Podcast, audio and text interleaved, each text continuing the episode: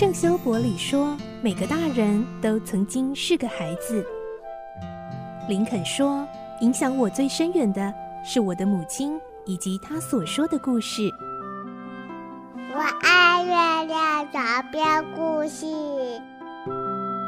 晚安，月亮床边故事。小青姐姐邀请每一位大孩子、小孩子一起听故事，不管多忙，也要和你一起听故事。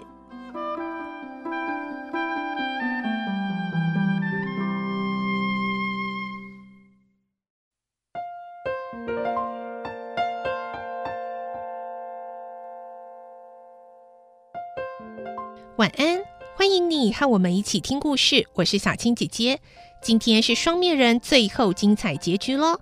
我们将会听到马蒂莲牺牲了自己，克利夫集团也被一网打尽，而罗苹最后决定要将这座古堡改建成为希望之家。来听今天的故事。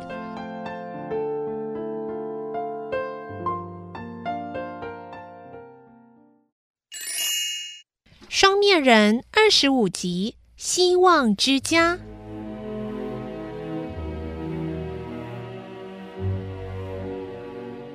葛尼玛突然看见马蒂莲的尸体，好奇地问罗平：“嗯，这个女人是？”罗平回答：“她是马蒂莲，是一个很可怜的女孩。克利夫的人害死了她的双亲，她一直想要找机会复仇。”所以就加入了他们的组织，想找机会暗杀他们的首领。直到今天啊，他总算是如愿以偿，报了深仇大恨。我想把这个可怜的女孩带回去，好好的埋葬她。那么她为什么要自杀呢？这，你也不需要多问了。反正她觉得大仇已报，这个世界上已经没有什么好留恋的，所以她的死。该不会和你有关吧？哦，不不，没这回事。罗平慌忙地否认，眼中却浮现泪光。请你不要乱猜了。葛尼玛一直注视着罗平，过一会儿才仿佛会意了什么似的点了点头，说：“好吧，我不再多问了。反正人都已经死了，我会忘记有那么一位女性的。同时，我也不会将这件事情呈报上去。真是谢谢你啊。”罗平对葛尼玛探长的体谅大为感动。啊，对了，还有一件事情我想要拜托你。嗯，还有什么事呢？你还记得在奇岩城中失踪的宝物吧？当然记得。失窃的宝物绝大多数都被藏在这里。我还是要像上回一样，把全部的宝物都捐赠给国家。不过，呃，你可不可以向上司建议，把这一栋废弃的城堡留给我呢？嗯，这里本来就已经废弃了，后来被克利夫集团占用。我想你是逮捕克利夫集团的大功臣，你的要求政府可能会答应。但如果你想要以这里作为不法勾当的根据地，那可就不行了。哎，请你放心，我绝不会在这儿做坏事的。我是希望把这里改造成一所救济院。专门接济一些贫苦无依，或者是身体有残缺、病痛的人。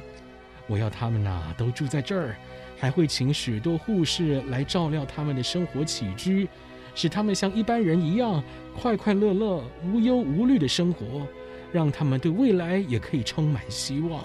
嗯，你这样的想法虽然很好，但恐怕需要一笔庞大的经费，还得添置许多设备。除此之外呢，病人的饮食、医疗费用、护士和管理人员的薪资等，种种事情啊，都需要钱啊。现在整个巴黎的市民都为通货膨胀、物价上涨而痛苦不已，到处都在裁员、削减经费。在这种全球性的不景气之下，你还要为身障的人设立疗养院，难道不会有困难吗？这你不用担心啊，经费方面完全由我负责。你准备怎么去弄那些钱呢？去偷吗？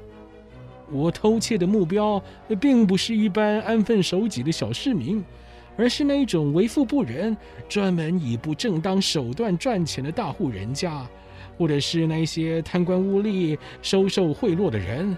还有那些住在豪华宅邸里面却逃避赋税的人。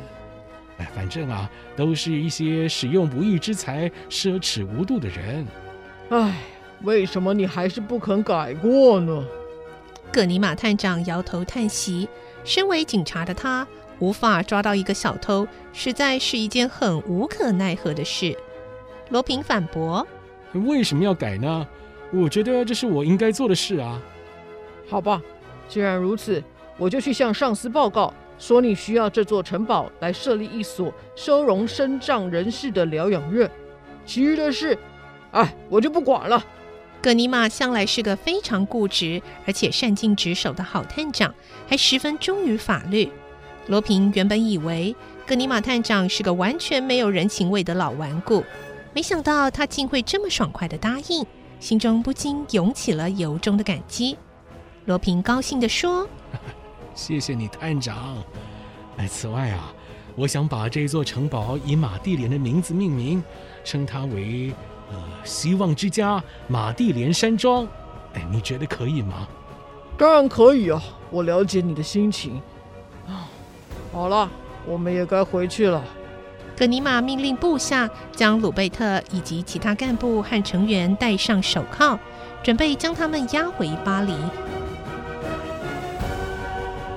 这时，罗平一个人回到了关着塞帕斯丁的小房间。那个看守他的人在逃跑途中也被逮捕了。现在房间里只剩塞帕斯丁一个人。看见罗平，塞帕斯汀高兴地瞪大了双眼，说不出话来。罗平上前为他松绑，他立刻激动地抱住了罗平。塞帕斯汀，克利夫集团已经被一网打尽了。今后啊，你就可以恢复自由之身了。真的吗？太好了，真是谢谢您。不过，马蒂莲自杀了。啊？怎么会呢？他为什么要自杀呢？以后有机会再告诉你吧。他的尸体现在还放在一楼大厅，我们把他带回去好好安葬吧。这时，葛尼玛跑了回来，对罗平说：“哎呀，人数太多了，我们的车子装不下了，所以我留下五名警察在这里看守这些艺术品。”哦，我先带其他人把那些家伙押回去再说。至于你的要求，我一回去就会向上司报告。我想你一定能达成愿望的。葛尼玛探长带着手下和犯人浩浩荡荡的离开后，罗平就和塞帕斯汀合力把马蒂莲的遗体抱到停在森林外的轿车里。塞帕斯汀毕恭毕敬地问：“罗平先生，您准备要到哪里去呢？”唉，我要回家啊！我已经很久没有回莱瑟公园附近的家了。我想我的奶妈一定在担心我的安危。哎，塞帕斯汀啊，你也跟我一块儿回去吧。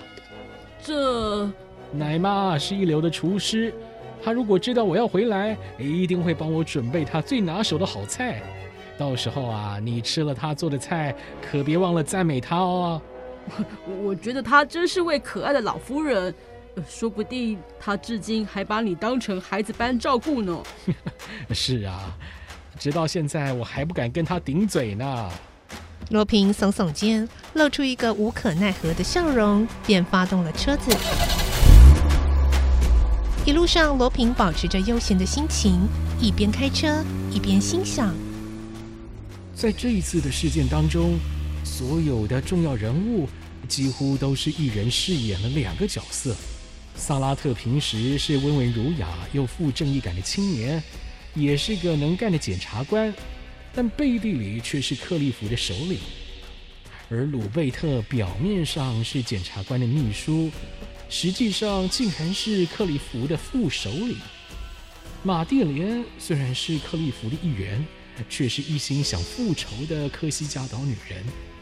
这些人都是双面人呐、而我呢？一面扮演英俊潇洒的绅士拉乌尔，同时扮演了律师裴西里，所以我也是双面人了 啊啊不，我的真名呢是亚森罗平，所以应该算是三面人。突然，他像想到了什么似的，又摇摇头说：“哎呀，其实啊，我可以随时随地乔装成任何人，所以我应该是千面人才对。想到这里，罗平不禁露出了微笑。车子穿过麦田，朝向曼斯特市的路上开去，车速越来越快。这时天已经快亮了，遥远的东方呈现一抹灰色的鱼肚白。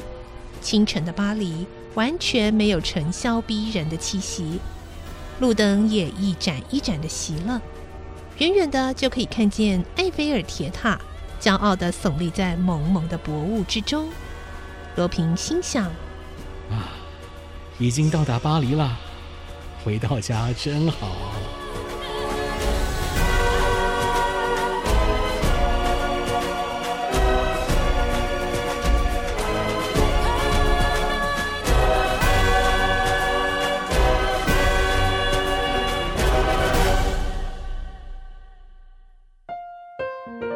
双面人的故事说完喽，是不是很精彩呢？我是小青姐姐，我们下周再见喽！